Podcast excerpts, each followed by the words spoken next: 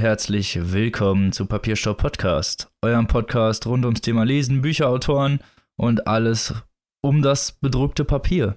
Wie immer mit meinem lieben Mitpodcaster Tim Hallo. und mir Robin. Ah, wir sind wieder Tolle nur zu zweit, Tim. Ja, ja. Das ist ja, Lange ist es her. gibt's ja gar nicht mehr, ne? Mhm. Jetzt sind wir ja eine ganze Entourage, könnte man sagen. Ja, die Papierstau-Gang ist real.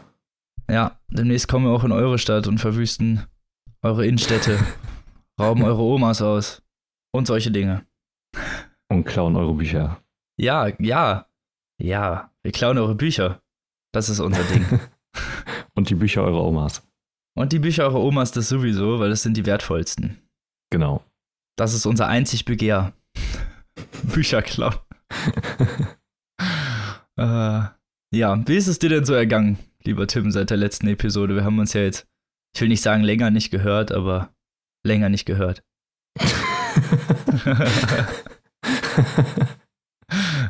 Gute Jokes direkt zum Anfang, damit die Leute schon wissen, wo es hingeht. du bist wahrhaft ein Meister der Worte. Danke. ähm, ja, also ich zwischen Weihnachten und jetzt ist einiges passiert.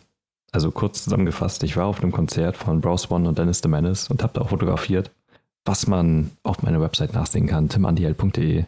Katsching, Werbung in meine eigene Tasche. Mega. Das war sehr schön und ich kann auch nur das Album der beiden sehr empfehlen. Gourmet heißt es und gibt es überall zu hören bei Spotify und wo ihr sonst noch so Musik hört. Und auf Platte bei Vinyl Digital. Genau.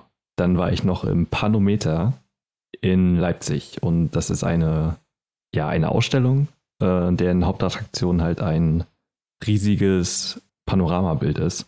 Und in dem Fall war es für die Titanic. Es gibt es auch ähm, in einigen anderen Städten und Ländern weltweit. Also ich weiß, in Rom steht eins und in Berlin ist auch eine Dauerausstellung am Checkpoint Charlie über die Mauer. Ähm, ich kann Da dir war ich nur schon mal empfehlen. drin. Das sind, die Bilder sind wirklich richtig geil und äh, sehr beeindruckend, wenn man davor steht. Und ja, in Leipzig ist jetzt auch bald wieder Neues. Ähm, das kann ich wirklich nur empfehlen. Ist auch nicht so teuer und äh, ist wirklich sehr schön und atmosphärisch aufbereitet. Ja, und dann kommt noch etwas Besonderes. Und zwar war ich mit meiner Freundin über Weihnachten in Karlsruhe bei ihrer Tante. Und wir waren im Theater. Und das war nicht nur irgendein Theater, sondern Ihr Kulturmenschen. ein. Ja, ja, absolut. Ähm, und zwar, das war ein badisches Mundarttheater. Also ein Theaterstück auf Badisch. Sowas wie Plattdeutsch, oder was? Was ist Badisch? Plattdeutsch, nur, ja, Badisch ist sowas wie Schwäbisch, nur nicht Ah. ganz so. Ja, also es Nicht ganz so unverständlich. Ja, doch schon ähnlich unverständlich. Die Unterschiede auch noch nicht so ganz verstanden. Aber ähm, ja, das war ein bisschen anstrengend. Also ich muss sagen, Badisch schwierig. Ähm, aber das Stück an sich war auch nicht besonders gut, fand ich. Also ich fand die Schauspieler wirklich ziemlich gut. Ähm, die haben ihren Job gut gemacht, aber das, ja, das Stück an sich war halt einfach, also es war eine Komödie, aber ich fand es so überhaupt nicht witzig. Das ist immer schlecht. Ja, Wenn es eine Komödie ja, hab- ist und man findet es nicht lustig, dann. Ja, also es kann auch daran liegen, dass ich nur so ir- irgendwie die Hälfte verstanden habe. Ähm, den Leuten Na hat es aber sehr gefallen, die da waren. Also es wurde, es wurde viel gelacht, nur halt nicht von mir. Ähm, das war Das ist auch mal eine komisch. Aussage. Ist auch mal eine Aussage. ähm, ja, das äh, es, es war aber auf jeden Fall mal eine Erfahrung wert. Ähm, außerdem war ich auch schon länger nicht mehr im Theater. Ja, ja, ey. Nimm, man nimmt, was man kriegen kann, ne? Und wenn es mal auch nicht so gut ist, dann ist es halt mal nicht so gut. genau. So ist das. Genau, das habe ich gemacht. Und äh, wie ist es dir denn ergangen? Ja, wie immer, im Kontrast zu dir ist mein Leben sehr unspannend. Ich habe ja, Ich ich, hab- bin dafür bekannt, gezockt dass ich auf der Überholspur und seit, seit Weihnachten, ich, so viel Interessantes habe ich echt noch nicht gemacht, dass ich davon berichten könnte. Ich lese die ganze Zeit The Stand, das nimmt einen sehr großen Teil meiner Aufmerksamkeit in Anspruch. Das ist aber auch äh, eine sehr einnehmende Aufgabe. Zugegeben. Zugegeben. Aber Ja. wenn man sich was vornimmt, dann will man das ja auch irgendwann mal durchziehen. Ja, auch wenn Meistens. das, was man durchziehen will, 1500 Seiten hat. 1700. okay, sorry. Aber ey, ich habe Oh schon je. fast 700 gelesen. Das ist halt so krass, ne? Ich verstehe nicht, wie man ein Werk so lang machen kann. Ja, es ist, Aber, es ist ja nochmal ja. in, in, in sich selbst in drei Bücher irgendwie getrennt. Man Mhm. könnte, wenn man wollte, auch irgendwo dann eine Pause machen und das theoretisch wie drei Romane behandeln, aber Ja, gut. Okay. ich meine, wenn der dunkle Turm zum Beispiel hat man ja auch mehrere an einem Stück durchgelesen. Ich gehe mal davon aus, du hast wahrscheinlich auch Mhm. Zwischenzeitlich mehr als 1700 Seiten am Stück der dunkle Turm gelesen. Ja, das ist wahr. Das ist ja Stephen King halt, ne? Ja, ist so. Ich glaube, alle Leute können gerade unser Leid nachvollziehen. Was heißt Leid? Also, Es ist ja auch meistens eine Freude, muss man sagen. ja, deswegen. Ich will mich da gar nicht beschweren, Mhm. aber seitdem habe ich jetzt nicht so was wirklich Spannendes gemacht. Äh, kurz überlegen. Nein. okay. Das war die Wartezeit wert. Ähm, Naja, was soll's. Ist ja nicht immer so mega spannend. Keine Ahnung. Ich gehe auch nicht gerne ins Kino oder raus.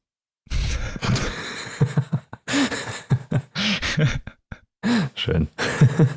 Naja, egal. So. Kommen wir doch zu unserem Vorgeplänkel-Thema, was dieses Mal wieder, na, wie soll ich sagen, ein bisschen wertiger ist, ein bisschen mehr aktuelle Thematik in unseren Podcast bringt, ein bisschen Seriosität. Das stimmt. Es sind, wir haben ja quasi zwei News, wenn man so will. Ähm, die eine, etwas kleinere, können wir ja mal gleich abhandeln. Und zwar, dass Ulstein zukünftig nicht mehr Bücher in Plastik einpacken will. Richtig. Was ja ein schon sehr ökologischer Schritt ist. Absolut, das begrüßen wir sehr. Ähm, unnötiges Plastik ist unnötig und braucht keiner. Und, Tim ähm, fasst es gut zusammen. Unnötiges Plastik ist unnötig. Ja, ist so. Ja, ist auch so. Gerade da ist es halt komplett überflüssig und ähm, man muss Bücher nicht in Plastik einpacken. Nee, wirklich nicht. Also, wenn die beschädigt werden, dann werden die auch durch das Plastik durchbeschädigt. Ja. Normalerweise liegen die Bücher jetzt nicht jahrelang irgendwo rum und müssen eingepackt sein, Mhm. sondern die werden gekauft, dann werden die aufgemacht und dann werden die gelesen. Also die Folie Ja, beschützt genau. vielleicht dieses Buch so zwei Monate lang, wenn es hochkommt. Und dann wird sie eh weggeworfen und dafür braucht man die Seiten dann nicht vor Verfall schützen. Vor Oxidation. Nee, das, ja, es tut halt wirklich nicht Not. ja, ich meine, wie lange dauert das, bis wirklich Seiten angegriffen werden von der Umgebungsluft? Also, ich bin, ich, ich bin starker vor, Raucher. Bei mir stehen, äh, ich habe das ganze Zimmer voller Bücher stehen. Also die zugegeben, die die jetzt auch schon so acht oder zwölf Jahre auf dem Buckel haben, den sieht man das an, dass sie in einem Raucherzimmer stehen, aber das sind zwölf Jahre. Also Mhm. die Verhältnismäßigkeit ist da nicht gegeben für Plastik.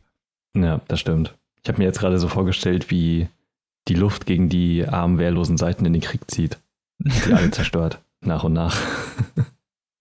Ja, deswegen haben die gen generell Plastik da drum gemacht. Ich, we ich weiß auch nicht, warum man dann Plastik unbedingt da drum machen muss. Also ich verstehe den Schritt an sich sowieso nicht so richtig. Ja, das stimmt. Vor allem ist, ich meine, das kann doch auch nur gut für die Produktion sein, weil man muss halt selber, also der Verlag muss weniger produzieren und spart dadurch auch, denke ich.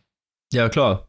Also ja, keine Ahnung. Ich äh, verstehe sowieso nicht, warum es so viel Plastik gibt, aber dass Ulstein da den Vorreiter macht, finde ich sehr gut und ich hoffe, dass noch einige Verlage nachziehen werden.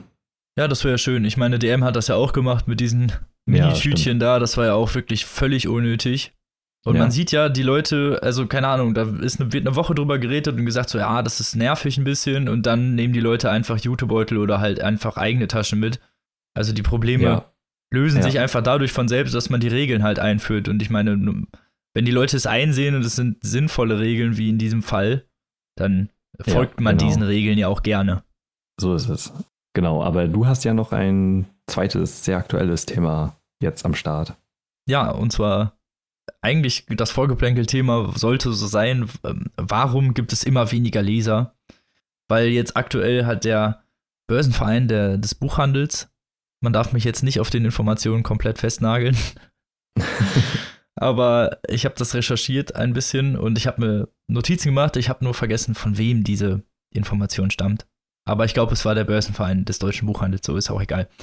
Zumindest laut diesem äh, haben, hat die Buchbranche in den letzten zehn Jahren über 30 Millionen Bücher weniger verkauft als in der, im selben Zeitraum davor und im selben Zeitraum auch ungefähr 6 Millionen Leser verloren. Was ja irgendwie schon mal eine erschreckende Prognose ist. Ja, das sind schon ganz schön krasse Zahlen. Ich hätte ehrlich gesagt nicht gedacht, dass ähm, die in den letzten zehn Jahren so krass runtergestiegen sind. Ja, ist halt jetzt, genau, jetzt wollen wir natürlich über die Gründe reden und wieso könnte das so sein. Ja, da können wir ähm, natürlich auch nur spekulieren, ne? Also. Ich meine, man sieht das ja selber auch irgendwie, also ich mhm. weiß ja nicht, wie es in deinem Freundeskreis ist, vor allen Dingen so was die männlichen Vertreter angeht. Da ist es ja doch ein bisschen rar gesät, was äh, die literarische Bildung angeht. Um ja, jetzt mal stimmt. konkret zu werden. Mhm. Also ich weiß also ja nicht, wie es bei dir aussieht. Ja. Also ich habe, glaube ich, äh, bis auf dich kenne ich ungefähr noch vier oder fünf andere, die lesen und das von, keine Ahnung, bestimmt 40 Männern. Ja, ich bin auch gerade am überlegen, also von den Leuten, die ich kenne, auch wenn ich äh, noch an meine Schulzeit zurückdenke, ähm, da haben die wenigstens schon gelesen. Ich fand das noch, ich weiß noch sehr erschreckend, als damals in der Vorprüfung für Deutsch äh, war ein Gedicht von Loriot. Und äh, mein Nachbar meinte irgendwann dann so, während der Prüfung hat mich so angestopst, ey, wer war nochmal Loriot? Ähm, das, bisschen, das, hat mir ein bisschen das Herz gebrochen. ich ähm, muss ganz ehrlich zugeben, wir hatten das auch irgendwo in der Prüfung und ich wusste auch nicht, wer Loriot ist. Okay, krass. Aber weißt du jetzt, wer Loriot ist? Ja, mittlerweile weiß ich natürlich, wer Loriot okay, ist, aber okay. ich wusste das damals wirklich nicht. Also, das war bei uns aber auch einfach nicht im Haus so bekannt. Das ist ja so, wenn man Loriot guckt man ja, mit so mit der Familie, ist auch egal, aber. ja, na klar. Also, ich will jetzt ja auch keinen verteufeln für Sachen, die er nicht kennt. So, das, Nein. Äh, bringt ja auch nichts. Ähm, das war halt nur so ein bisschen, ich fand es so ein bisschen traurig nur. Ähm, aber davon haben auch die wenigsten gelesen, so aktiv tatsächlich. Jetzt natürlich ein bisschen anders, ich studiere Germanistik. Ja, ähm, gut, da, da ja, äh, muss man natürlich irgendwie lesen, ne? Also. Mm, mm. Oder den Zugang zur Literatur haben. Ja, das stimmt. Aber ich meine, es könnte jetzt natürlich auch daran liegen, ähm, dass die Technik großen Fortschritt gemacht hat. Ähm, also, ich weiß halt ja, über nicht, die Zeit immer mehr natürlich auch, ne? Ja, also ich weiß halt auch nicht, wie viel Einfluss ähm, E-Reader auf diese Statistik haben. Ob die da mit reingezählt haben, also E-Books und so. Ähm, ich glaube, E-Reader machen überhaupt vom Markt nur 5% aus. Okay. Also das ist ex äh, extrem wenig. E-Books sind eher eine Sparte noch im Buchbereich. Okay, also hat das auch nicht so große Auswirkungen. Aber dann, nee. ja, dann wird das einfach wahrscheinlich fehlende Öffentlichkeitsarbeit sein. Von. Ich glaube auch ja, das, weil Geschichten halt immer mehr, ja, leichter zugänglich werden. Also keine Ahnung, jedes Buch mittlerweile, was irgendwie gefeiert wird, wird auch irgendwie verfilmt oder in eine Serie gepackt oder irgendwas. Vor allem jetzt in Zeiten von Netflix mhm. und Maxdome und äh, Amazon Prime, wo ja wirklich äh, Sachen am laufenden Band produziert werden und sich also wirklich ja wieder richtige freie Marktwirtschaft so in diesem Kulturbereich herrscht, wird ja wirklich alles verwurstet, was nicht Hand und Fuß hat. Also. Ja, das kann sein. Also wenn man so sich die letzten Jahre anguckt, jetzt mal App Up von Harry Potter, aber Ready Player One wurde jetzt verfilmt, Demnächst kommt Artemis Fowl. Diese Tintenherz-Geschichten, alles, was halt, wie gesagt, ja, ja, irgendwie Hand, also Namen und Rang hat, wird nach und nach einfacher zugänglich. Und man kann ja sagen, was man möchte, aber eine Serie oder ein Film ist halt nun mal einfacher zugänglich als halt ein 400-Seiten-Buch. Ja, das stimmt. Also es kann durchaus sein, dass die Leute ja nicht mehr gewillt sind, Bücher zu lesen, weil es halt auch äh, durchaus anstrengend ist und Zeit erfordert und Konzentration und Aufmerksamkeit. Könnte natürlich es sein. Es ist ja auch so, wir leben in einer sehr schnelllebigen Welt. So, ja, deswegen. Ich meine, man hängt dauernd am Handy und keine Ahnung was. Und ich kenne viele Leute, die gucken Filme und sitzen dabei dauernd aber nebenbei am Handy und machen irgendwas. Also. Ja, genau. Es ist viel Multitasking halt auch und Lesen ist halt wirklich ein, ja, eine Solo-Aktivität. Also nicht nur, dass du es nur alleine machen kannst, sondern vor allem, dass du dich nur auf Lesen konzentrieren musst dann, ne? Mhm.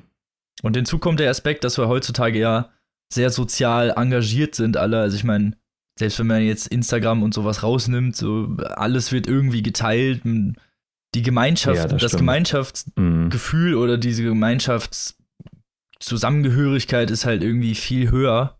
Durch vor allem auch das Internet. Und lesen kannst du halt auch nur alleine. Ja, das stimmt. Aber ich finde das interessant, weil du das gerade sagst, äh, fällt mir das so auf, dass ähm, die ganze Öffentlichkeit Arbeit, habe ich zumindest das Gefühl, halt hauptsächlich von irgendwelchen ja, Instagram-Leuten. Also kann sein, dass es auch nur unsere Bubble jetzt ist, ja. ja, ähm, das ist dann mal die Frage, ne? Aber äh, dass das halt nur wirklich von irgendwelchen Internetleuten, also halt Privatmenschen, dass die halt die Öffentlichkeit Arbeit machen und halt über Bücher sprechen und die rezipieren und äh, deren Follower dann halt. Aber quasi fast gar nichts von den Verlagen kommt. Ja, da habe ich auch irgendwie das Gefühl, wir haben uns da ja auch schon mal drüber beschwert, dass marketingtechnisch es sehr schwierig ist, für einen einfachen Konsumenten, in Anführungsstrichen, überhaupt den Überblick zu behalten. Oder Ja, überhaupt zu wissen, was rauskommt. Da ist das am einfachsten für den Konsumenten, ganz ehrlich. Werbung, Bücher, die laufen einfach in den Buchladen und gucken, was gerade ausstaffiert wird. Ja, auf jeden Fall. Und dann ist ja auch noch fragwürdig, ähm, wofür sich Verlage entscheiden, jetzt groß Werbung zu machen, weil die meisten großen Bücher halt einfach auch ja halt nicht so anspruchsvoll sind, ne? Ja, es ist halt immer so dieser, so ein bisschen der Einheitsbrei, ne? Ja, genau. Also So Krimis, irgendwie der neue Ne- Nele Neuhaus-Krimi, der wird dann halt immer da habe krass. ich jetzt auch gerade als erstes gedacht. Ja. Kann ich mir vorstellen, aber die wird ja auch, ja, doch schon ziemlich, ja, da wird ziemlich viel Werbung für gemacht. Wenn sie ein Ja, neues Buch rausbringt, ich meine, das verkauft sich auch. Sebastian Fitzek würde mir da als nächstes einfallen. Ja, stimmt. Hm. Aber das sind halt, also ohne das jetzt irgendwie degradieren zu wollen, ist das halt nun mal doch schon ziemlich, äh, sind halt Thriller, ne? Und immer wieder irgendwie auf die gleiche Weise. Ich will nicht damit sagen, dass sie nicht spannend sind oder dass man das nicht toll finden kann, sondern einfach, dass, keine Ahnung, es ist wie eine Supernatural-Serie. Das ist halt nun mal nicht das mega anspruchsvolle. Das ist nicht das, was ja, ja. die Gesellschaft dazu bringt, über irgendwelche wichtigen Themen nachzudenken. Und ich finde, also Literatur hat irgendwo schon so ein bisschen den Anspruch dazu. Ja, ich finde auch, also gefühlt zumindest mehr ähm, diesen Anspruch, irgendwas Geistreiches zu fabrizieren als Filme und Serien. Ich weiß nicht, warum das so ist. Ähm, bei, bei Filmen ist ja durchaus auch. Ich glaube, das kommt dadurch einfach, weil wir das alle in der Schule gemacht haben, ne? Also, dass uns da eigentlich ja schon das beigebracht wahr, wurde, dass Stimmt. Bücher mit zweiter Ebene Mhm. und alles muss mit Bedacht behandelt werden und ja, zumal Ja, ja, auch in stimmt. der Schule halt dann natürlich extra Bücher gelesen wurden, die kontroverse oder wichtige Thematiken irgendwie behandeln, die vielleicht vor allem für Jugendliche irgendwie wichtig sind zu verarbeiten oder zu wissen. Genau, oder halt Klassiker, ne? Also es, anspruchsvolle Literatur ist ja in der Regel eher das, was in der Schule ja unterrichtet wird. Ähm, und jetzt weniger reine Unterhaltungsliteratur. Ich kann mich eigentlich an gar kein Unterhaltungsbuch erinnern, was wir in der Schule Ja, ich gelesen versuche haben. auch gerade zu überlegen. Also bei uns, äh, also wir haben in der 11. Klasse, glaube ich, die Vermessung der Welt gelesen, wo man durchaus drüber diskutieren könnte. Also als modernes Hm, Okay. Ich Unterhaltungsbuch. glaube, wir haben irgendwo Ähm, in der sechsten oder siebten Klasse mal die Vorstadtkrokodile gelesen. okay, ja gut, das Da ist könnte ja ich jetzt äh, auch sagen, mh. oder da könnte man jetzt auch drüber streiten, in Anführungsstrichen, ob das jetzt ein Unterhaltungsbuch ist oder nicht, weil die haben nun mal halt ein, ich glaube, der ist querschnittsgelähmt, der Junge. Also er sitzt auf jeden Fall im Rollstuhl, der gehört da zur Gang, Mhm. so, das ist halt ein bisschen so Offenheit und so, aber ich meine, Kinderbücher machen das ja immer, dass sie irgendwie so ähm, ja noch eine Message rüberbringen irgendwie. ja, vor allem auch irgendwie, ja, Themen verarbeiten, womit Jugendliche vielleicht sich nicht auseinandersetzen oder noch überhaupt nichts von wissen. Ja, das stimmt. Aber da kommen wir ja vielleicht demnächst auch nochmal näher drauf zu sprechen, um Schulbücher. Ähm, Ja. Das stimmt. Ist, ist schwierig. Also ich kann mir ehrlich gesagt nicht so ganz erklären, warum Bücher so krass, äh, Bücherkäufe so krass zurückgehen, weil die Klassiker sind halt alle noch kaufbar. Ähm, also wenn man will, dann kommt man auch an die ran. Ja, Ähm, es ist ja auch, die werden ja mittlerweile immer neu aufgelegt. Ganz oft gibt es ja teilweise genau. von Klassikern neue Auflagen, die dann vernünftig mittlerweile übersetzt wurden. Ich weiß jetzt zum Beispiel, Ja, genau. stelle ich wahrscheinlich demnächst vor, Charles, Charles Baudelaire, Le Fleur du Mal, die Mhm. Blumen des Bösen auf Deutsch. Und das wurde damals, ich glaube, doppelt übersetzt. Ich weiß es nicht genau, aber das haben die damals ganz oft gemacht, dass irgendwas vom Japanischen ins Englische oder vom Französischen ins Englische und dann ins Deutsche Genau. erst übersetzt wurde. Womit Es man dann ist, natürlich äh, so Ja. doppelten Eingriff irgendwie in die Materie hat, was ja gar keinem zugutekommt, wirklich. Als letztem wahrscheinlich auch dem Autor. Ja, also Zweitübersetzungen sind vollkommen dämlich. Also es ist klar, dass es günstiger ist, aber es bringt halt keinem was im Endeffekt. Ja, das ist halt, und das, mm, also das, ich kann dir da nur voll zustimmen, ich kann das auch nicht verstehen, vor allen Dingen jetzt, wo Klassiker halt immer in Anführungsstrichen besser rauskommen oder mit Schmuckausgaben. Ich meine, der Buchbranche bemüht sich ja, Ja, stimmt. eigentlich auch, wenn man hinguckt, ihre Leser zu behalten oder mehr Leser dazu zu bekommen, indem dann halt ein bisschen mehr vielleicht auch visuellen Prunk auch gesetzt wird teilweise. Aber ich Ja. finde das besser, als wenn es dann hinterher irgendwie, ja, komplett unter den Teppich fällt, weil die Branche nicht bereit ist, irgendwie ähm, neue Risiken einzugehen oder so. Mhm. Ja, vielleicht ist das Verlagsgeschäft insgesamt auch noch ein bisschen zu, ja, ich, also jetzt nicht unbedingt veraltet, aber ein bisschen zu eingefahren vielleicht in ihren Konventionen, um jetzt mit dem Internet mitzugehen und Social Media Kram und ja, oder um generell effektiver Werbung zu machen. Ist dann ja immer die Frage. Also wir finden es auf jeden Fall schade. Wir würden uns freuen, wenn mehr Leute lesen und dafür, das ist ja zumindest einer der Gründe, warum wir diesen Podcast betreiben. So, weil wir gerne lesen und natürlich euch gerne Bücher vorstellen, aber natürlich wollen wir auch Leute dazu anregen wollen, zu lesen. Das Ganz ist genau. ja unser Bildungsauftrag, könnte man sagen. Obwohl wir das hier mal nicht so nennen wollen. ja, unser Auftrag ist, Leuten, Leute dazu zu bringen, Bücher zu lesen und diese Bücher dann zu klauen. Perfekt. Ja, klaut Bücher. klaut oh Bücher von Leuten, die keine Bücher lesen, um es ihnen zu zeigen. Die Leute wollen ja immer das haben, was sie nicht kriegen können. So, und wenn du ihnen die ganzen Bücher klaust, mhm. dann wollen sie vielleicht auf einmal lesen. Umgekehrte Psychologie und so. Hier kommen ja, die ganz Idee, perfiden ja. Tricks. die sollte man einstellen zum Marketing. Ja, ich wäre gut. Ich würde das richtig aggressiv machen. so Leuten Bücher gegen Köpfe schmeißen und so. Ja, oder einfach irgendwie aufbinden oder keine Ahnung was oder in den Kindergarten gehen und jedem Kind einfach ein Buch in die Hand drücken. Mhm. Aber ich meine, es ist auch schon krass, wie in, also so generell in den Plätzen, wo man jetzt denkt an Werbung. Da gibt es halt nie Bücherwerbung. Es gibt keine Bücherwerbung irgendwie im Internet bei YouTube oder so. Es gibt keine Bücherwerbung im Fernsehen. Es gibt keine Bücherwerbung auf Plakaten oder so. Also außer sehr selten.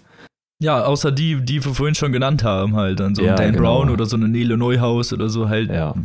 Sagen wir mal die 0815 Sachen, so, ne?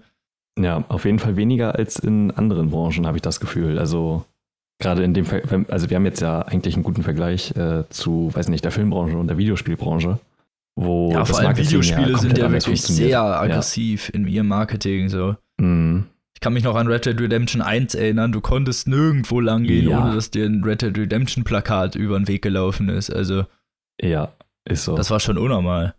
Aber nicht, so müsste das die Buchbranche auch machen. Ich würde einfach nur einen Werbespot machen, wo ich die ganze Zeit so, die ganze Zeit immer wieder sage so, lest mehr Bücher, lest mehr Bücher. Und dann wälze ich mich so in Büchern, stapel so Bücher, räume irgendwo so Bücher ein. und dann die ganze Zeit gucke ich immer so wieder in die Kamera, lest mehr Bücher. Ja, du musst das richtig müssen, perfide machen.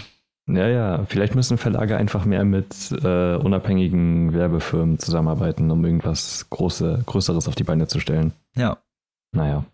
Ja, man sieht ja auch bei Instagram oder so, ähm, oder überhaupt in der Blogger-Szene, es gibt ja doch durchaus viele Leute, die das machen, aber es, ich habe das Gefühl, dass viele Leser halt auch Blogger sind irgendwie. Ja, eben. genau. Ist so mein Eindruck. Aber ja, so viel ja. dazu. Auf jeden Fall, wir würden uns wünschen, wenn mehr Leute lesen. Lest mehr Bücher, überredet eure Verwandten, Freunde, schenkt denen einfach Bücher zu Weihnachten, ob die welche wollen oder nicht. Geht an eurem Geburtstag in die Bibliothek. Irgendwas? ja, generell Bibliothek ist auch äh, sehr spannend. Irgendwas. Man, ja, ja. Naja. Aber so viel dazu. Zu unserem Vorgeplänkel-Thema. Ja. Falls ihr dazu eine Meinung habt, würden wir uns freuen, falls, wenn ihr uns schreibt unter den normalen Quellen. Am besten wahrscheinlich unter unserem Instagram-Post, da sehen wir jetzt als schnellstes, aber generell sind ja alle Quellen, glaube ich, bekannt. Ihr kennt ja Social Media und so. Genau, habt ihr wahrscheinlich schon mal von gehört. Habt ihr schon mal gehört von diesem Social Media Dings, ne? Mhm. naja, so. Und dann kommen wir mal zu unserem ersten Buch, was, glaube ich, der Tim vorstellt, weil du hast nämlich zwei Bücher vor äh, dabei und da genau. würde das ja durchaus Sinn ergeben. Ja, und äh, mein erstes Buch äh, habe ich schon vor einiger Zeit gelesen, also ich glaube zwei Monate ist es jetzt ungefähr her. Und es ist von Oswald Lewet und heißt Verirrt in den Zeiten. Ich habe da vor einiger Zeit auch schon mal einen Instagram-Post gemacht und Fun Fact, das war eines der ersten Bücher, die ich mir in Leipzig gekauft habe. Oh. Es gibt auf dem Weg vom Bahnhof zur Uni irgendwie vier Antiquariate in einer Straße, die fast so alle nebeneinander sind. Das ist richtig unnormal. Und, das ist ja ganz schön mies für dich, ne? Ja, es ist sehr gemein, wirklich. Und es braucht immer viel Beherrschung, um nicht einfach alle leer du zu Du brauchst so extra ähm, Bücherscheuklappen, um daran vorbeilaufen zu können. So. Ja, genau. Und das eine Antiquariat ist richtig gemein. Also die sind auch spezialisiert auf Inselbücher, also auf diese kleinen, schönen Inselausgaben. Und die haben da halt zwei ganze Wände voll mit allen Ausgaben. Das sieht richtig ah. mächtig aus. Und im Schaufenster sind Erstausgaben von alten Science-Fiction-Büchern. Und das ist natürlich besonders gemein. Und in dem Laden haben die ein eigenes, ziemlich großes Science-Fiction-Regal. Und ähm, ich liebe es, mir immer Science-Fiction-Bücher durchzugucken und die Titel zu lesen und die Cover, weil alles so schön und geil aussieht. Und ähm, das ist so eine kleine Schwäche von mir. Und ja, der Titel ist mir halt so in, ins Auge gesprungen und das Cover dann auch. Und dann habe ich es mir einfach mitgenommen und auch kurz danach gelesen. Und Oswald Levert, vielleicht äh, erstmal zu ihm was. Er hat in seinem, in seinem Leben zwei Bücher geschrieben und eins übersetzt. Das erste ist Papillo Mariposa von 1935. Achso, nein, das ist das zweite. Verhört in den Zeiten war sein erstes von 1933. Ähm, bei Wikipedia ist das irgendwie falsch gelistet. Und er hat ein Buch übersetzt, und zwar Das Jahr der Guillotine von Victor Hugo. Kennt oh. man ja vielleicht. Ja, wollte ich gerade sagen, also ist ja nicht unbekannt, der Name. Genau, und ähm, beide Bücher äh, von ihm gibt es auch kostenlos bei Amazon als Kindle-Version. Kann ich also euch nur sehr empfehlen, es kostet nichts und äh, reinlesen kann man da auf jeden Fall mal.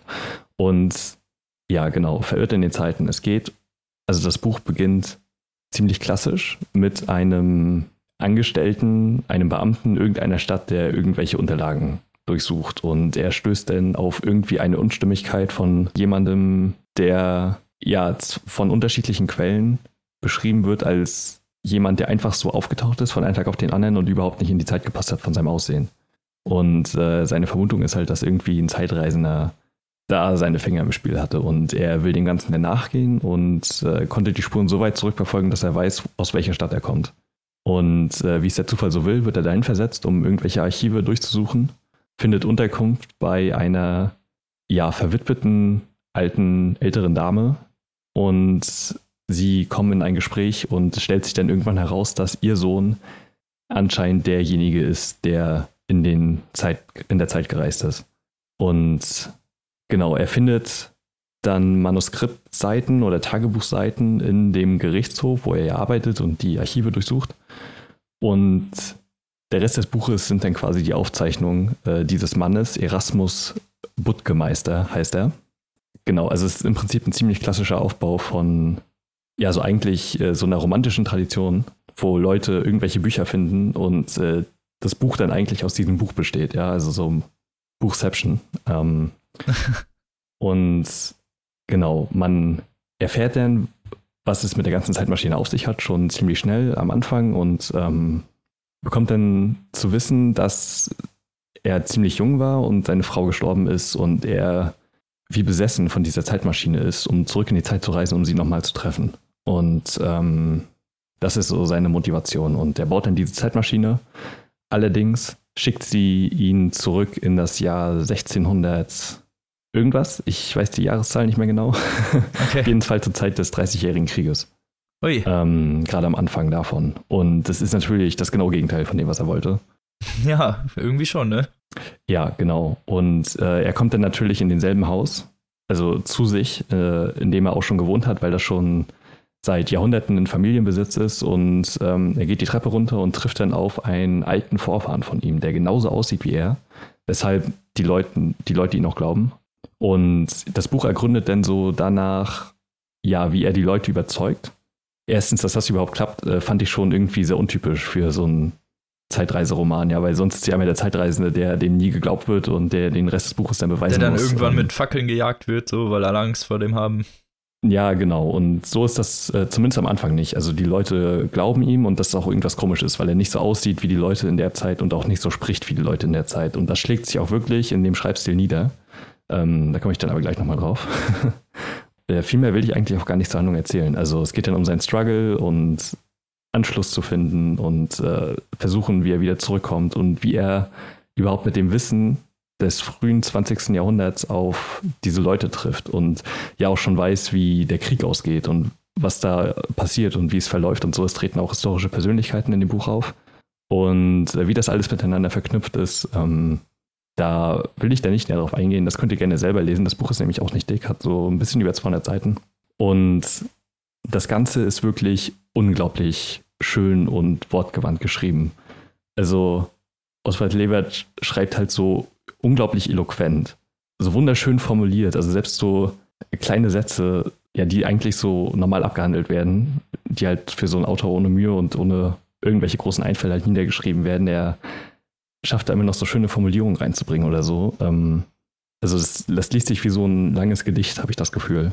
Und ähm, aber halt ohne wirklich groß anspruchsvoll zu sein. Ja, also es ist trotzdem gut verständlich.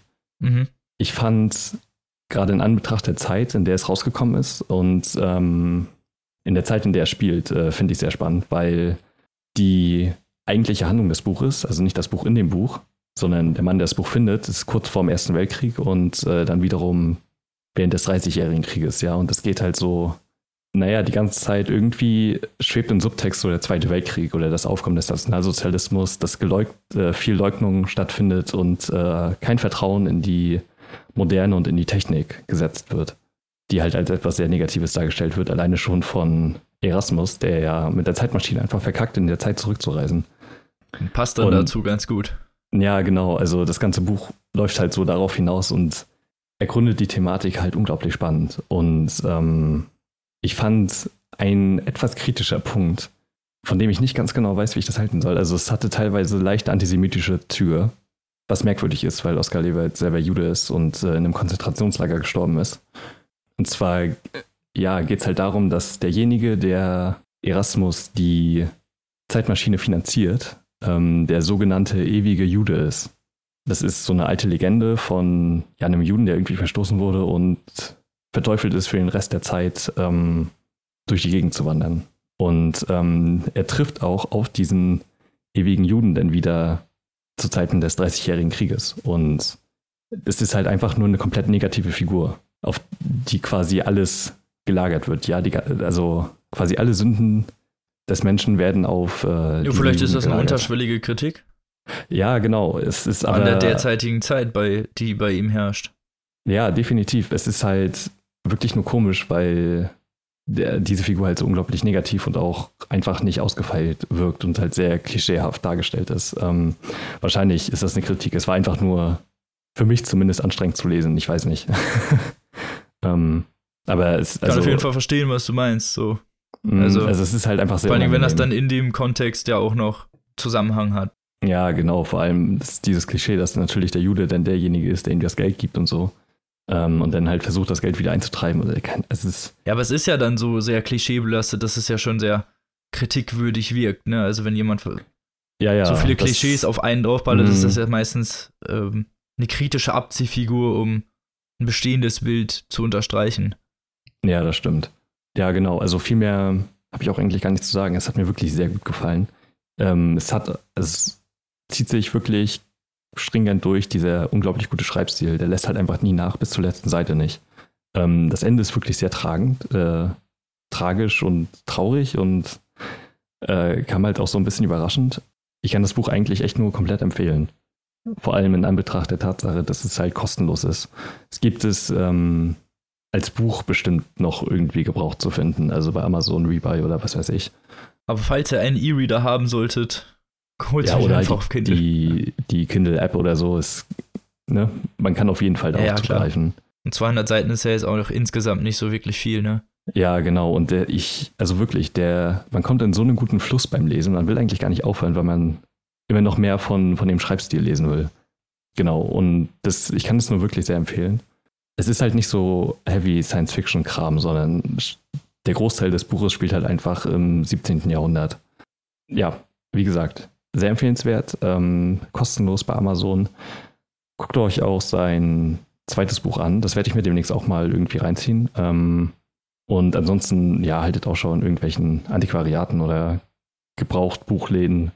Da kann man da immer mal was entdecken. auch umfliegen, genau. Ja, so viel zu meinem Buch. Klingt sehr gut. Also wirklich sehr interessant. Also auch als du es das erste Mal erzählt hast, habe ich mir schon gedacht, okay, das muss ich auf jeden Fall mal lesen. ja, also die Thematik wird halt wirklich äh, ziemlich interessant dargestellt. Also gerade in Anbetracht, diese, diese ganze Kriegssache, die da unterschwellig äh, mitschwingt, ist äh, wirklich hochspannend. Ja. Klingt auf jeden Fall auch wirklich sehr spannend. Also Leute, lest das. So, genau. kommen wir zu meinem Buch. Und zwar habe ich Gun Love mit dabei von Jennifer Clement Clement? Clement? Ich weiß es nicht, wie man es ausgesprochen wird. Ich glaube, es ist eine US-Amerikanerin. Dann wahrscheinlich Clement, ne? Ja, wahrscheinlich. Und ja, ich habe äh, Gunlove vor allem durch den wirklich tollen Podcast von ZDF und ARD äh, Stories gesehen oder mhm. über den Instagram-Account. kann ich nur empfehlen, da mal reinzuhören. Auch wenn man Oh ja eigentlich keine Schleichwerbung machen sollte, aber der ist wirklich cool. Und ja, habe beschlossen, dass ich das lesen möchte. Und zwar geht es nämlich um, so grundthematisch behandelt ist die Waffengewalt in den USA. Okay, ja. Oder deswegen ist es durchaus bekannt oder wird momentan kontrovers besprochen. Okay, aber ist es, also ist es ein Sachbuch oder ein Roman? Nee, es ist ein Roman. Achso, okay. Das ist nur so die, die Grundthematik, Mhm, die da mhm. mitschwingt. Okay. Und ja, äh, Gunlove spielt in der heutigen Zeit, äh, in den USA natürlich, in Florida in diesem Fall. Und es geht um Pearl, ein junges Mädchen. Ich glaube, also die Handlung wechselt zwischendurch, aber zum Zeitpunkt des Geschriebenen ist sie 14 und lebt mit ihrer Mutter Margot oder Margot in einem alten Mercury, also in einem Auto, äh, auf dem Parkplatz am Rande eines recht verlassenen Trailerparks. Geiles Leben. Ja, wollte ich gerade sagen. Also es ist schon nicht so toll, wie, man, wie man sich so denken kann. Ja, und das Leben in so einem Auto ist natürlich auch, äh, unterscheidet sich natürlich explizit von einem Leben irgendwie im Haus. Pearl hat kein richtiges Bett. Die lebt halt vorne in der vorderen Kabine dieses Mercurys und ihre Mutter auf der Rück, also auf der Rückbank. Und alle Sachen sind so irgendwie kompakt in irgendwelchen Tüten untergebracht und alles ist irgendwie so ein bisschen gestapelt, könnte man sagen. Mhm. Und die beiden versuchen sich da zu arrangieren, aber ich meine, Pearl kennt das auch gar nicht anders und mag auch eigentlich ihr Zuhause. Ja, und sie leben halt auch schon seit einigen Jahren und der Mercury funktioniert auch schon seit Ewigkeit nicht mehr. Also der kann auch schon gar nicht mehr fahren und dient halt wirklich auch nur noch so als Wohnstätte. Und ja, also die Mutter hat sich das nicht äh, umsonst so überlegt. Die wurde zu Hause misshandelt, ziemlich heftig von ihren Eltern. Äh, Okay. Seelisch sowohl als auch physisch. Und ja, ist geflohen. Also als sie schwanger war, sie hat die Schwangerschaft verheimlicht und ist dann kurz bevor es wirklich sichtbar geworden ist, mit halt ihrem Mercury, das damals ihr Auto war, was sie zum Schulabschluss irgendwie gekriegt hat, geflohen und hat sich dann halt an diesem Trailerpark versteckt und seitdem wohnt sie da halt mit ihrer Tochter und hat halt also lebt auch in ständiger Furcht davor, dass irgendwann vielleicht ihr Vater mal auftaucht und sie sucht Ja. weil es ist halt ein, wie gesagt, ein gewaltiger Mensch und auch ihre Eltern sind halt nun mal kein guter Umgang, sozusagen. Und da hat sich die Mutter überlegt, okay, da lebe ich lieber mit meiner Tochter in einem Auto am Rand eines Trailerparks als bei Menschen, die meine Enkeltochter, ach, meine Tochter vielleicht noch misshandeln. Ja. Und das kann man ja irgendwie durchaus nachvollziehen. Trotz dessen, also trotz ihrer wirklich eigentlich, könnte man sagen, mutigen Entscheidung, schafft's Margot nicht so wirklich aus diesem Trott rauszukommen. Das heißt immer wieder so, wir suchen uns was und sie hält sich aber eigentlich nur über Wasser. So, sie hat dann irgendwie, sie putzt dann in so einem, in so einem Veteranenheim Und- Mhm. ja. Hält sich aber auch wirklich nur über Wasser, sich und ihre Tochter. Also sie schaffen es nicht wirklich, da irgendwie rauszukommen. Und sind auch eigentlich die ganze Zeit auf der Flucht oder halt müssen sich vorm Jugendamt und äh, wirklichen Autoritäten verstecken, weil du darfst natürlich nicht mit deinem Kind einfach so in so einem Auto wohnen. Das ist natürlich Ja. nicht erlaubt, so. Und ja, trotz ihrer eher mutigen Entscheidung oder überhaupt, dass sie halt, ja, sie versucht halt sich und ihre Tochter durchzubringen und versucht halt auch ähm, Pearl irgendwie Selbstständigkeit beizubringen und zeigt ihr, wie man Bett macht, auch wenn es nur theoretisch ist.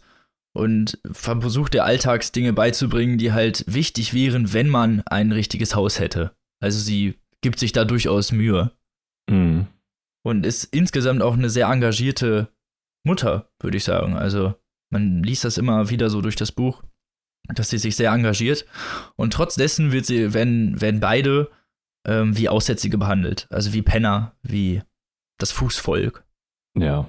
Weil sie halt nun mal in ihrem Auto wohnt und das halt nun mal gegen den ja, Konsens der Gesellschaft geht. Und deshalb hat Pearl in ihrer Schule auch keine Freunde, bis auf April May, die halt selber auf dem Trailerpark wohnt. Also die sind sozusagen Nachbarn, könnte man sagen. Und mit April May macht sie halt so alles. Also April, April May ist Pearls beste Freundin und die gehen so durch dick und dünn. Und das Interessante an Pearl ist, dass sie nach ihrem Namen nach wie eine Perle aussieht. Also sie ist komplett weiß, schneeblondes Haar. Viele Leute halten sie im Laufe der Geschichte auch für ein Albino. Mehrfach. Mhm, okay. Was ja halt so eine, könnte man Mhm. fast sagen, engelsgleiche Erscheinung ist. Und ja, unterstreicht, ich kann das ja jetzt schon mal sagen, unterstreicht so ein bisschen die Unschuld halt auch, ne? Das ist so ein eins dieser Leitthemen des Buches. Unschuld. Ja, das ist natürlich ein starkes Sinnbild, ja. Ja, eines Tages gehen April May und Pearl zusammen spazieren und sehen am örtlichen Flussufer ein Alligatorenbaby. Aber kein normales, sondern ein siamesisches Alligatorenbaby. Okay. Also ein Zwillingspaar. Und das wird schnell zu einer Attraktion. Und viele wollen das natürlich sehen. Auch die Presse kommt und guckt sich das an. Und irgendwann eines Morgens kommen sie dahin und wollen das sehen. Und irgendjemand hat des Nachts Schießübungen auf diesem Alligatorenbaby ausgeführt. Mm. Und hat das einfach zerschossen.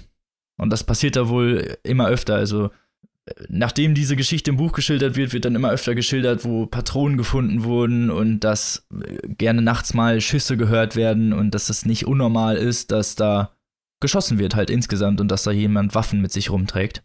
Und das bringt mich zu meiner nächsten Figur oder der Schlüsselfigur meiner, meines Geschichtsschlusses hier sozusagen.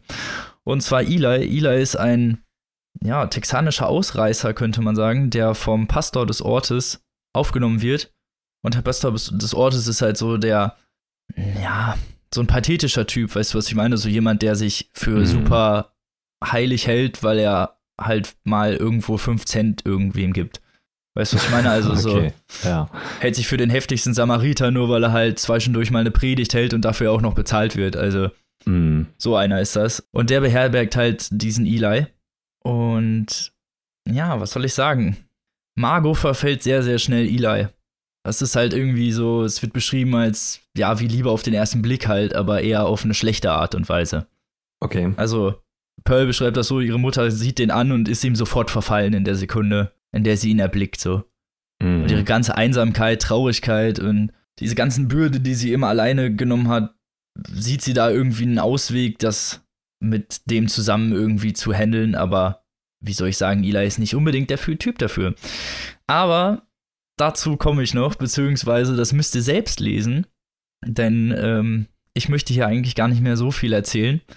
Nur, dass Eli auf jeden Fall eine starke Veränderung mit in dieses Leben der beiden bringen wird und wie das bei, wie sich das ausdehnt, das müsst ihr dann selbst lesen.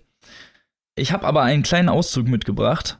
Und zwar, ja, wie sich das, wie sich diese Beziehung auf Pearls Beziehung zu ihrer Mutter auswirkt und überhaupt ihre Beziehung zu ihrem Zuhause und genau. Gutes Thema. Ja, aber hört selbst mal rein.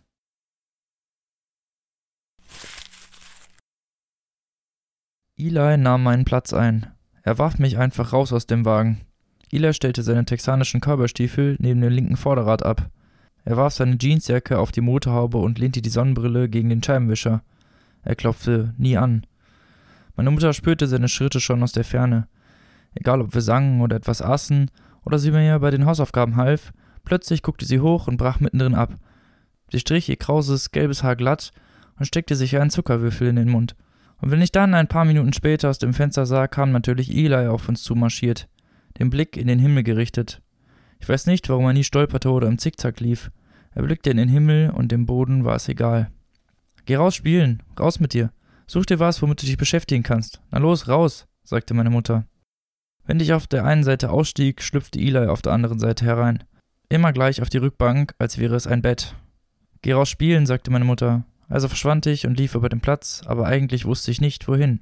Manchmal hatte ich Glück und konnte etwas mit April May machen, aber meistens landete ich auf dem Spielplatz und saß ein oder zwei Stunden auf der Schaukel, bis ich Ila aus dem Mercury kommen und zurück zu Pastor Rex Wohnwagen laufen sah.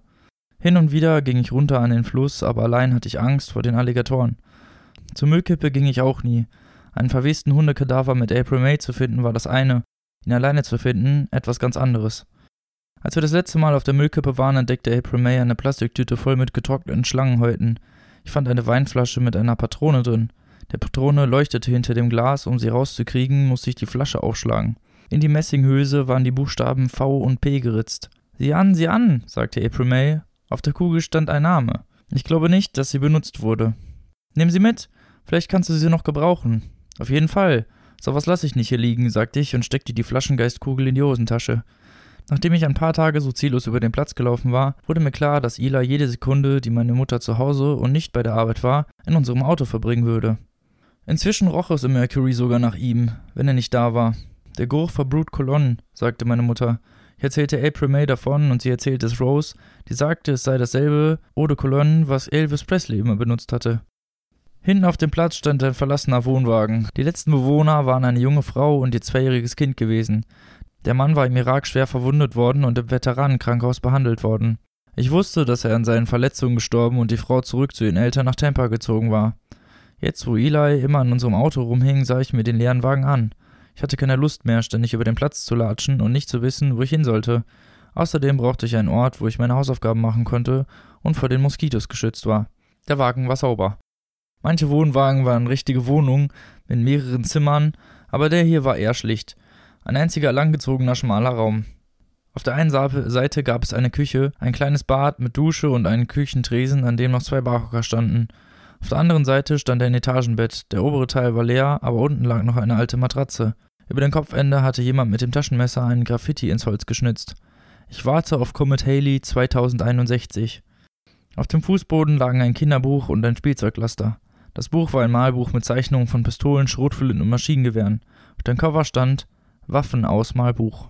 In den Küchenschubladen entdeckte ich ein Päckchen Mullbinden, ein Jagdmesser mit einem langen weißen Knochengriff und eine Kaffeetasse mit Angelködern. Auf der Tasse war ein Bild von einem Wal, auf der anderen Seite stand SeaWorld Orlando. Unter der Spüle befanden sich zwei ungeöffnete Packungen große schwarze Müllbeutel und eine Toilettensaugglocke. Im Bad fand ich ein Stück grüne Zestseife, noch in der Verpackung und ein schmutziges Handtuch, das hinter der Tür hing. Während die Tage zu Wochen wurden, verbrachte ich immer mehr Zeit dort, zumal Eli fast jeden Nachmittag zu Mercury kam und es dann verschwand, wenn ich ins Bett musste. Meine Mutter fragte nie, wohin ich ging oder was ich so lange unternahm. Ich merkte, wie ihre Liebe zu Eli sie müde machte. Es fiel ihr immer schwerer, morgens aufzustehen und zur Arbeit zu gehen. Dafür hatte sie mehrere Erklärungen. Mir gehen zu viele Fragen durch den Kopf, sagte sie. Deswegen kann ich nicht schlafen. Was für Fragen? fragte ich. Alle möglichen, sagte sie.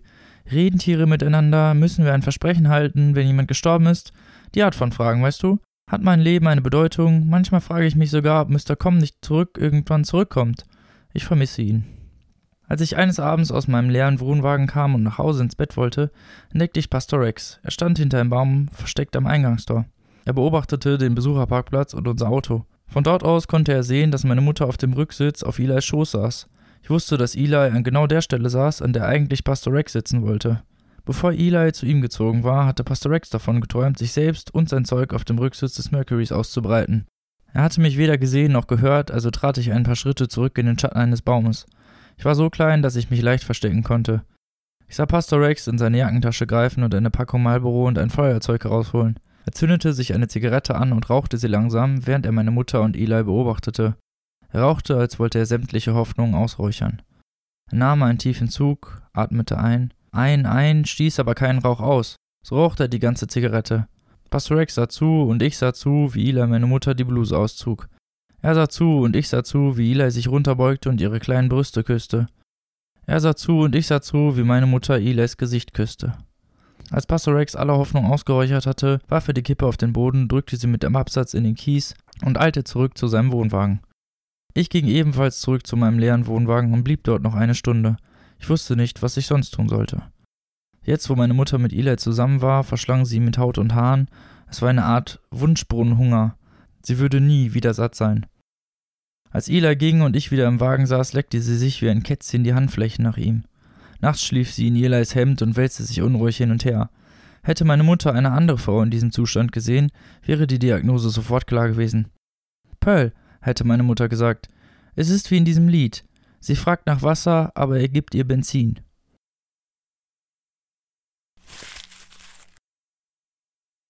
Ja, und wie ihr gehört habt, die Mutter ist dem sehr stark verfallen und der Pastor ist sehr eifersüchtig. Und was daraus noch so wird, das müsst ihr, wie gesagt, auch noch selbst lesen.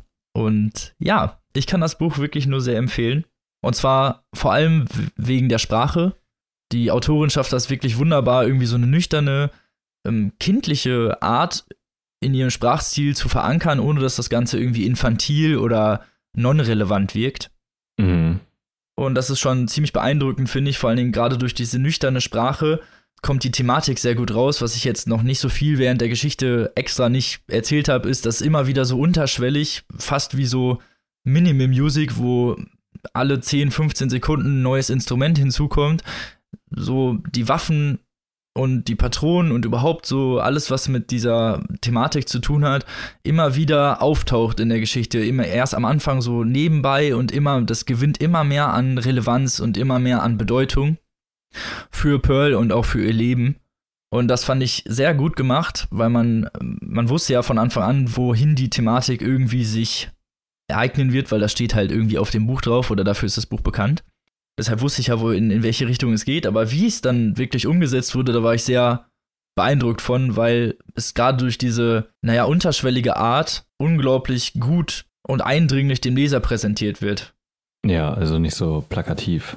Hier Waffen genau, nicht so plakativ und nicht so mhm. mit dem Finger drauf zeigen, so, hey, hier, Waffen mhm. sind böse, sondern halt warum. Und es wurde halt wirklich sehr gut in Einklang gebracht, vor allen Dingen, ähm, dass Pearl die Verkörperung der Unschuld ist und vor allen Dingen mit diesen Waffen halt immer weiter, ja, verdirbt, könnte man irgendwie sagen. Ich will nicht sagen, wie sich das ausartet, aber es ist halt auf jeden Fall, also es nimmt wirklich krasse Wendungen und auch, also die Motive dieses Buches sind unglaublich fesselnd, finde ich, weil Pearl so als diese, wie gesagt, als dieses sehr, also als diese Verkörperung der Unschuld und dann kommt Eli, der der hat immer Waffen dabei, der geht sogar mit zwei Schrotflinten in die Kirche, also das ist so ein völlig gestörter.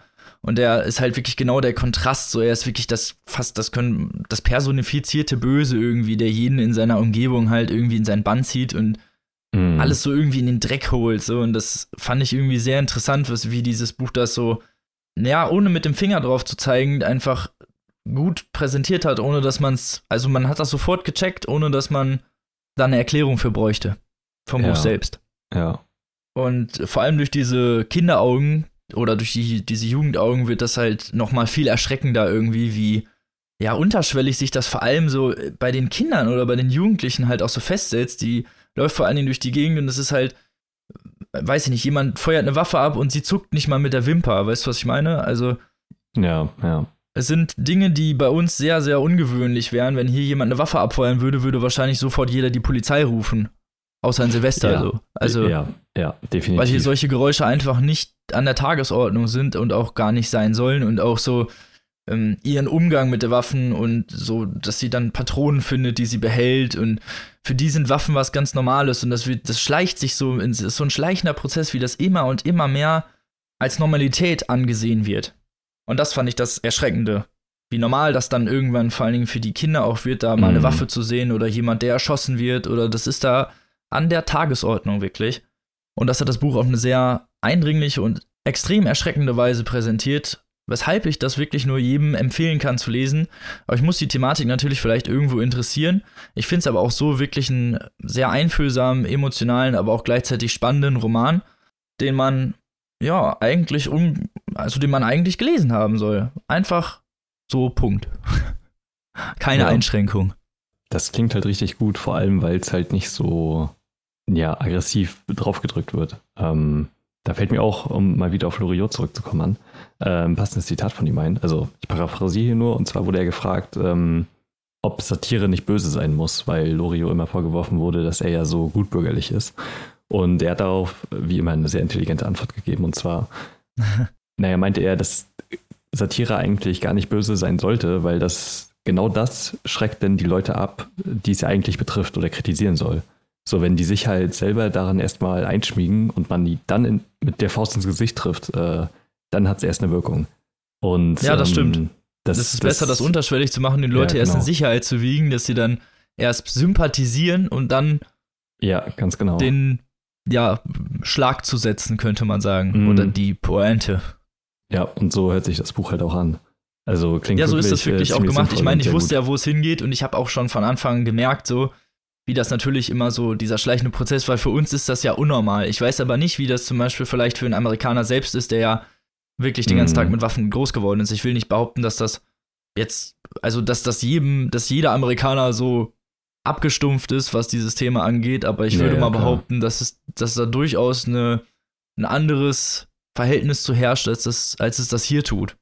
Ja, definitiv. Also der kulturelle Hintergrund von den gesamten Waffen an sich ist ja ein komplett anderer auch wie immer darauf beharrt wird, dass die Leute einfach die Waffen behalten wollen. So vom Gesetz aus, was halt komplett dämlich ist. Es gibt dazu auch ein sehr gutes äh, Comedy-Bit von Jim Jeffries, das man bei YouTube finden kann, wenn man einfach Jim Jeffries und Weapon Law irgendwie sowas nachguckt, ähm, weil das sehr nachvollziehbar eindringlich erklärt. Ähm, das, also es ist, glaube ich, schwierig für jemanden wie uns nachzuvollziehen, dass Waffen da so selbstverständlich sind. Aber wenn das das Buch so gut einführt, ob man da selber so langsam mit reingezogen wird, dann ja, ist es ja eigentlich fast für jeden, ne? Ja, finde ich auch. Und dann finde ich jetzt das Ende, das Ende auch die ja, gewünschte Pointe, sag ich ganz ehrlich. Es soll ja eine Kritik sein. Und jeder, der das Ende kein, kennt, weiß jetzt, was ich meine und deswegen. War es kein Schuss in den Ofen? Nein, es war kein Schuss in den Ofen. okay. wow. wow. Nicht schlecht. Nee, also kann ich wirklich nur empfehlen und zwar uneingeschränkt. Hat auch nur 252 Seiten, also ist man oh, relativ krass, schnell okay. durch mit. Das ist ja wirklich ziemlich wenig. Das ist wirklich nicht viel. Also, und in diesen 252 Seiten erzählt sie halt wirklich eine grandiose Geschichte. Und ja, wie gesagt, äh, kostet 22 Euro. Im Surkamp Verlag erschienen. Letztes Jahr. Und ja, sollte wahrscheinlich auch noch irgendwo da rumstehen in den Bücherläden, weil, wie gesagt, ist halt momentan eins der etwas kontrovers diskutierteren Bücher. Ja, das klingt doch sehr gut. Und ja, damit ihr auch mitreden könnt, lest das Buch. Und so viel zu meinem Gun Love. Und dann bist du nochmal dran mit deinem letzten Buch, Tim. Ja. Von einem unserer Buch. Lieblingsautoren, so wie ich das verstanden habe. Ja, genau. Also mein letztes Buch ist von Murakami. Ich dachte, ich gönne mir mal wieder was von ihm. Ähm, habe in Karlsruhe, als wir da Urlaub gemacht haben und in der Stadt rumliefen, in einem Buchladen standen sehr viele Murakami-Bücher und ich habe mir einfach eins genommen, was ich schon sehr lange lesen wollte. Denn das Buch war eines der ersten, die jemals in dem Buchclub vorgestellt wurden von den Rocket Beans, von Simon damals. Ach echt? Und ja, wirklich. Kann ich mich ähm, gar nicht mehr ähm, dran erinnern irgendwie. Es ist auch schon richtig lange her. Also. Und ähm, also, sag mal so, der Buchclub hat uns ja, ich möchte nicht sagen inspiriert, aber schon ohne die Buchclub. Ja, doch, war schon ja, eine Inspiration ja, für uns. Ja, definitiv. Also ohne die Buchclub wären wir heute wahrscheinlich so nicht hier, schätze ich mal. Ähm, Glaube ich auch nicht. Genau, und es handelt sich um After Dark. Ein Buch, das, habe ich das Gefühl, zumindest gar nicht so große Beachtung findet in, im Rahmen von Murakamis Gesamtwerk. Ähm, es ist halt auch nur ziemlich klein und sehr überschaulich, möchte ich mal sagen. Also es geht, also die, die äh, Gesamtthematik ist ähm, eine Nacht in Tokio zu beschreiben. Also das Buch startet irgendwie 23 Uhr und geht bis 6 Uhr. Und am Anfang jedes ja. Kapitels steht die Uhrzeit. Und das Ganze wird aus der Sicht von verschiedenen Charakteren geschildert, die einfach die Nacht bestreiten, mal auf sich gestellt und die sind alle so lose miteinander verknüpft. Und es geht, also in einer Geschichte geht es zum Beispiel um ja ein junges Mädchen, das nachts in irgendeinem Fastfood-Restaurant sitzt und ein dickes Buch liest. Ähm, es kommt dann ein ja, junger Mann rein, äh, der sie anspricht und sie wiedererkennt, weil er mit ihrer Schwester irgendwie mal was zu tun hatte. Und äh, die kommen halt so ins Gespräch. Aber es ist ja ein einseitiges Gespräch. Also der Junge ist sehr nett und äh, sehr lustig, aber sie ist halt nicht gerade sozial und kommunikativ veranlagt und ähm, findet ihn aber durchaus interessant, ohne jetzt aber groß auf ein Gespräch hinauszulaufen. Und okay. Ähm, der Junge geht dann, weil er Bandprobe hat, äh, die ganze Nacht lang und äh, der spielt Posaune, war das, glaube ich, irgendein Blasinstrument, äh, was jetzt nicht so gewöhnlich ist. Und ähm, es geht natürlich da auch wieder um Jazz, ja, weil seine Motivation ist, weil er das in einem John Coltrane-Lied gehört hat und da halt ähm, ne, Murakami und Jazz natürlich wieder, man, man kennt ja, das ja. Das ähm, bekannte Thema. Genau. Und äh, wenig später kommt dann eine andere Frau rein, und äh, sagt, dass sie eine chinesische Frau hat, die gerade irgendwie Schwierigkeiten hat. Und ähm, im Gespräch davor kam halt heraus, dass sie ganz gut Chinesisch sprechen kann. Und ähm, ja, versucht sie dann zu helfen. Und diese Frau ist Managerin eines ähm, Love Hotels. Ja, also so ein Stundenhotel, mhm. wo Leute halt meistens ja, mit äh, Prostituierten hingehen und ja, ja. da halt Dinge Knickknack und so. Genau. Und äh, ein Freier hat. FSK 12 Version hier. Genau. Und ähm, das war eine chinesische Prostituierte. Das ist öfter so, dass äh, japanische Zuhälter ähm, chinesische Frauen importieren und denen halt die Pässe wegnehmen und halt für sie arbeiten lassen. So, man kennt das ja. Also, ja, Prostitutionsringe halt, ne? Also, genau, genau. Und ähm, in ist Japan ja jetzt wird nicht das, so unverbreitet, leider. ja, genau. Und in Japan wird das halt äh, wohl sehr oft mit chinesischen Frauen gemacht. Und äh, der Freier hat ähm, sie geschlagen und beraubt, weil sie ihre Tage bekommen hat. Und ähm, Wow, wie kann sie nur? ja, ist so, ne? und ja, es ist, Ist der äh, dumm? Ja, ja, genau. Und äh, das schildert sich das und sie klärt das dann und so kommt sie dann auch ins Gespräch mit äh, der Frau, der das Love Hotel gehört. Und äh, die ist halt eine sehr starke Persönlichkeit und also sowohl eine starke Persönlichkeit als auch eine starke Frau, weil sie auch mal ähm, Ringerin war. Oh, okay. Ähm, und äh, ja, genau, kommt das halt ziemlich gut so als Managerin aus und ähm, genau, so da ist dann quasi da die Verbindung und später trifft sie dann auch nochmal auf den Mann natürlich ähm, und äh, sie unterhalten sich sehr viel. Und ähm, eine andere Geschichte ist von ihrer Schwester, die mit Abstand merkwürdigste Geschichte und zwar, also es wird nur beschrieben, dass sie schläft. Die nächste Szene ist dann, dass der Fernseher angeht und man merkwürdige Sachen im Fernseher sieht. Und in der Szene danach ist sie in dem Fernseher mit dem Bett. Hä? Und ja, es ist ein bisschen surreal und strange. Ich äh, will meinst auch wie immer nicht, bei Murakami, so ja, leicht. Genau, so eine, also eine Geschichte muss immer irgendwie drin sein. Ja, eine ähm, muss immer sein, die irgendwie so ein bisschen komisch ist. Ne? ja, Sonst- genau. Also die hat so Sonst ein hat er wohl- sein Pensum nicht erfüllt. Nee, genau, die hat wohl so einen chromatösen Schlaf und ist seit zwei Wochen irgendwie, nee, seit zwei Monaten nicht mehr richtig aufgewacht. Aber sie scheint sich wohl ähm, ja irgendwie zu duschen und auch zu essen. Also sie sieht normal und gepflegt aus, aber schläft halt einfach nur ständig. Und man sieht sie auch nicht, wie sie irgendwelche Sachen tut. Das ist so die Geschichte von ihr. Und äh, dann geht es noch um den äh, Freier, der die Prostituierte da geschlagen hat. Und ähm, diese Schicksale sind alle so leicht miteinander verknüpft und ähm, ja, viel mehr Inhalt gibt es eigentlich nicht. Also wer von dem Buch eine große Geschichte erwartet, ähm, den muss ich leider enttäuschen, weil es sind mehr Momentaufnahmen und äh, Dialoge, um die es da hauptsächlich geht. Und vor allem die Dialoge sind halt in der Geschichte mit der jungen Schülerin und äh, die halt diesen jungen Mann trifft und auch später dann mit der äh, Chefin dieses Love Hotels ähm, richtig gut. Also das ist halt so Murakami-typisch, ja, diese leicht geschriebenen, aber sehr tiefgehenden Dialoge, die halt auch sehr organisch und natürlich wirken. Das ist halt einfach unvergleichlich, dieses Gefühl bei dem, beim Lesen zu haben. Also, Ja, wollte ich gerade sagen, ne, mit so einem gewissen Ja. Gefühl irgendwie für Sprache und für, weiß Ja. ich nicht, so Einfühlsamkeit irgendwie, ne? Das sind so Gespräche zwischen zwei Menschen, mh, weiß ich nicht, so als würden sich, als würden die zwei Seelen sich so unterhalten, ne, und nicht die Menschen wirklich, so ist so ja, genau so. Es sind halt ohne, irgendwie so. ohne die Masken irgendwie de, Ja, der Gesellschaft genau. davor.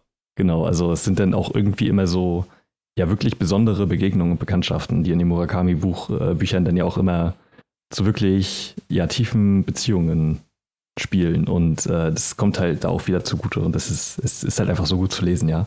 Ähm, und Ja, also das kann halt Murakami richtig gut, dieses Beziehungsgeflecht und dann vor allen Dingen Beziehungen zu beschreiben oder die irgendwie lebendig wirken zu lassen. Ne? Mm, Das, das äh, kann halt wirklich wie kaum ein anderer. Und jede Geschichte und jede Perspektive ist halt irgendwie anders beschrieben. Also gerade in, in der Geschichte sind halt viele Dialoge, wie schon gesagt. In der Geschichte mit dem Freier zum Beispiel gar keine Dialoge. Also die Sprache wechselt auch gleichzeitig mit dem Charakter, so um das so ein bisschen zu unterstreichen. Genau, so. Und äh, das Besondere, ähm, beziehungsweise das Ungewöhnlichste, was ich bisher in der Form auch noch nie gelesen habe, ist ähm, bei der Geschichte von der Schwester, die in diesen komatösen Schlaf hat. Und zwar ist der Erzähler eine Kamera und spricht direkt zu dem Leser. Also es wird dann auch so geschrieben, so wir stellen uns vor, wir sind eine Kamera, ein Objekt, äh, das alles wahrnehmen kann, ähm, alles riechen kann, alles sehen kann, alles hören kann, aber das nicht bemerkt wird. Und wir richten unseren Blick jetzt auf den Fernseher und nehmen dieses Rauschen wahr. Und das hat etwas Hypnotisches, Okay. so keine Ahnung. Und so ist es dann beschrieben. Es ist richtig, richtig krass. Klingt ein bisschen weird. Ja, ist es. Passt halt so perfekt zur Geschichte, ja.